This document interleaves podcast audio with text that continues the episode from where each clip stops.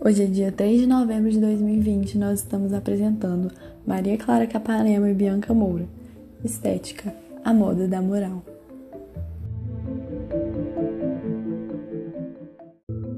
Sócrates defendia a verdade objetiva. Se fosse, a política não seria tão divergente com todos os países. Afinal, quantas pessoas boas tem na cadeia? A série How to Get Away Murder tem uma temporada toda que se trata sobre a ética do indivíduo distorcida no sistema e a falha da sociedade em diferenciar o ético do antiético. Como equivaler valores em um mundo onde acesso à informação e o contexto é diferente? Como julgar uma ação antiética na lei que teve motivação justa? Aí que o ser humano falhou e a série insiste em mostrar. A história do homem é marcada por divergências e discussão sobre a ética. A filosofia é a prova viva disso. Não que isso seja uma tarefa simples, e não é mesmo. Agora, na pós-modernidade, na pós-verdade e redes sociais ajudam cada vez mais a espalhar a relativização dos valores e vemos o homem afastar-se de seus princípios. Ponto para os sofistas. A tradução de éticos é morales, elas andam juntas. Ética dita como as coisas deveriam ser, os valores morais que o indivíduo tem para agir. Moral que você exige de si mesmo. Por estar ligada a dogmas, quando uma pessoa segue uma filosofia espiritual ou religião, ela tende a ser mais moral, além de acreditar mais na sociedade como um todo. Na teoria, o único julgamento válido é o próprio e o de Deus, se ele existir.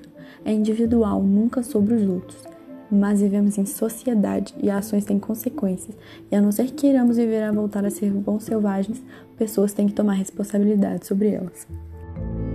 Agir também leva-se em consideração a felicidade própria.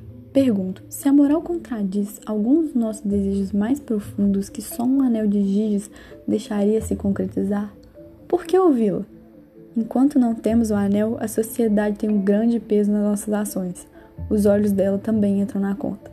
Levamos em conta a pressão social e a imagem que nós queremos passar para o mundo. Com a identidade realizada, você se torna feliz. É o que quando acontece o conflito entre a imagem e a moral.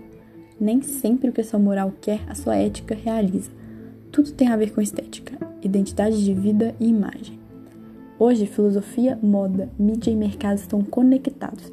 Aristóteles, o mestre da retórica, criou ethos, patos, logos, as três formas de persuasão.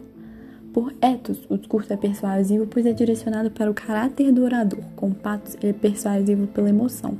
Logos, ele é persuasivo pela lógica. A lógica é importante, mas pode não ser o melhor mecanismo de persuasão. É com essa ideia que o mercado se esconde há muito tempo. Vender valores, vender causas. Ethos, o público que você quer sensibilizar.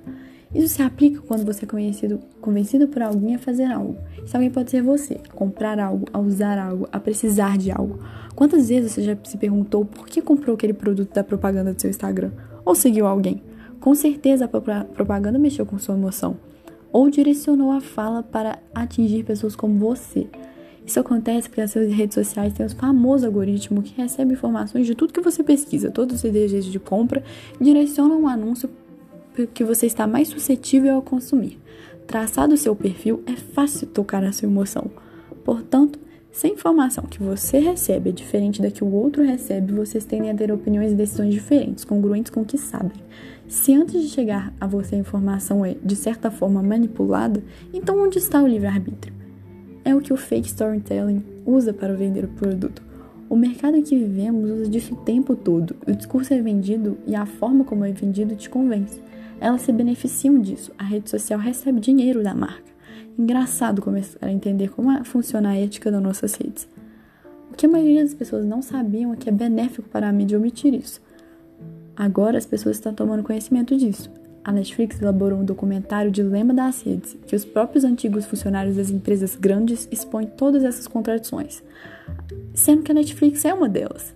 Questione o que te faz questionar. Por que a Netflix fez isso? Imagem. E o que acontece depois de a pessoa ser tocada pelo documentário? Na hora ela fica sensibilizada pela manipulação, mas depois continua consumindo o produto. Então, essa a sua ética? Então, quando um problema de ética cai na boca da mídia, a marca tem a opção de mostrar que se importa. Algum, apenas algumas potências da moda fogem disso, porque são quase fatos sociais. Podem sofrer queda nas ações, mas não vão perder os seus consumidores. O discurso de quebra da gordofobia e inclusão acontece há muito tempo, só que o sistema ainda se mostra rígido. A marca da ditadora da moda Victoria's Secret, vendedora da imagem de uma mulher objeto, saltou de 21% de modelos negras e asiáticas para 43% e ganha um marketing de dever cumprido em relação à inclusão. Ao mesmo tempo, um estudo da Universidade de Boston concluiu que o manequim dessas modelos da marca diminuiu do 40 para o 38 desde 1985. Inclusividade só até onde o marketing deseja. A teoria kantiana diria que a apropriação falsa dessa boa imagem é estritamente errada, já que a moral do ato seria totalmente egoísta. Se seguíssemos o utilitarismo, essas lojas estão certas em apropriar-se de uma falsa inclusão de cores, tamanhos, porque mesmo falsas surtiram um efeito positivo em ajudar um movimento de inclusão. Então, essa é a atualidade de uma discussão ética que existe desde a Grécia Antiga, e tantos outros filósofos falharam e chegaram a um completo consenso. A ética grega era a ação do indivíduo e da polis baseada apenas no racional, e a história da filosofia foi marcada pela desimportância da emoção nas ações humanas. Apenas Aristóteles evidenciou a junção da arte com a ética, e mesmo assim só foi colocada como importante para o homem no idealismo alemão, com a estética. Assim, a arte como produto da emoção, e é aqui que começou o mercado da moda.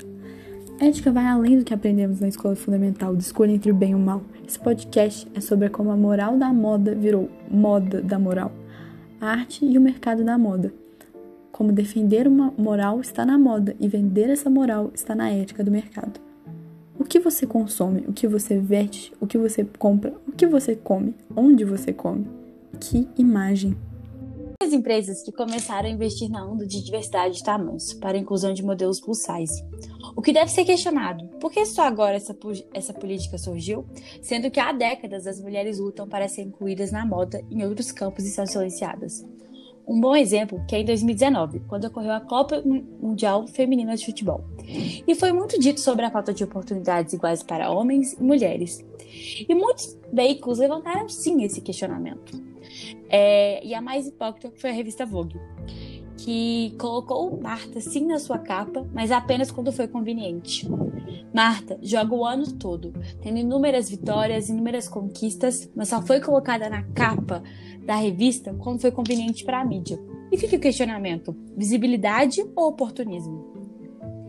Há pouco tempo começou essa onda, ainda muito superficial, com as marcas ainda pressionadas pela massa do padrão estético, mostrando uma falsa inclusão. Isso acontece com a Victoria's Secrets, que aderiu ao tamanho de lingerie XXL em 2020. A marca já havia sofrido várias críticas de objetificação e casos de assédio e agressão com as modelos. Até ocorreu um abaixo assinado, Respect, mobilizando, mobilizado pelas modelos e exigindo respeito. Isso foi um marco para o mundo da moda. A marca cancelou seu desfile anual das Angels. Mas isso não foi acolhido pelo público como ético. Logo depois, Rihanna fez um desfile da sua marca de lingerie, Savage. O lema diversidade, de gênero, tamanho, cor e cultura. A mesma mídia que ama Victoria's Secret aclamou o desfile que fez, que fez certo. A moda tende a superar o clichê insuperável. Talvez o maior desafio dos estilistas seja criar o novo e de reconhecer e ser reconhecido por isso. O mundo da moda é um campo muito globalizado. Hoje em dia não é possível saber qual grande grande marca criou o que primeiro. Temos que lembrar que a moda é cíclica, as tendências vão e voltam. Elas servem para ilustrar o desejo do consumidor. O guia de estilo, por exemplo. O Mom Jeans, sucesso nos anos 80, hoje voltou e está em alta. Grandes casas da moda, digo aquelas que participam dos Fashion Weeks ao redor do globo, são os que ditam as tendências realmente. As famosas fast fashions como Zara, Forever 21, Topshop apenas copiam. E aí que entra o questionamento. O direito autoral da moda não costuma ser respeitado. É, e fica, o que realmente foi criado? Quem criou o que? Réplica, plágio, inspiração ou parecido? O famoso e aclamadíssimo filme O Diabo Veste Prada retrata muito bem essa realidade. Miranda, uma renomada editora da Vogue Runway, vivida por Mary Streep, acaba questionando sua estagiária, Andy, que se diz não ser influenciada pela moda. Quem havia criado aquele suéter que ela estava usando? E ela, sem saber responder, apenas disse que tinha comprado barato. Mal sabia Andy que aquele suéter havia sido escolhido pelas pessoas que estavam naquela sala, reforçando mais uma vez a teoria de que hoje tudo hoje em dia nada se cria, tudo se copia ou reinventa. Por que a beleza é algo que o ser humano busca? Por que sentimos tanta pressão para ser igual ao outro? Parece que somos programados a gostar de algo. Muitas pessoas não se encaixam nesse retângulo da moda. Sabemos que os ambientes virtuais se tornaram o principal veículo para promover qualquer coisa na atualidade. O ponto é, influências vêm sendo contratadas para fazer plásticas. O problema não é fazer em si cirurgias plásticas. Quando você tem alguma segurança no seu corpo, desde que você se entende como ser humano. O problema é mais embaixo. Influências influenciarem seus seguidores a se sentirem inseguros com o seu corpo a partir de uma publicidade. Ganharem dinheiro em cima da frustração do outro.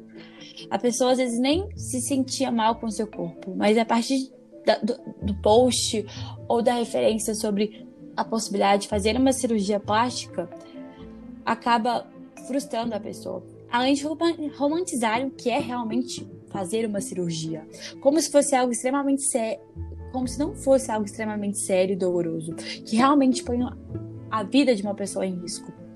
Essa onda de cirurgia plástica, da famosa lip LED, é modismo, assim como era nos anos há 20 anos atrás, com os preenchimentos exagerados feitos por toda Hollywood, que hoje é brega. A moda nunca foi a mesma. Nos, an... Nos anos da Idade Média, adorado eram as mulheres com corpo robusto. Na Europa, era moda as mulheres arrancarem os cílios. E hoje existe rímel. Então, tem que ser refletido. Refletido é, vamos a regra a regra, à medida que se encaixa, muda? A música Pretty Hurts da Beyoncé exemplifica tudo isso que nós falamos. A beleza dói. Nos direcionamos à luz do que é pior. Você tenta consertar uma coisa, mas você não é e não consegue consertar o que você é. Não consegue ver. É a alma que precisa de cirurgia.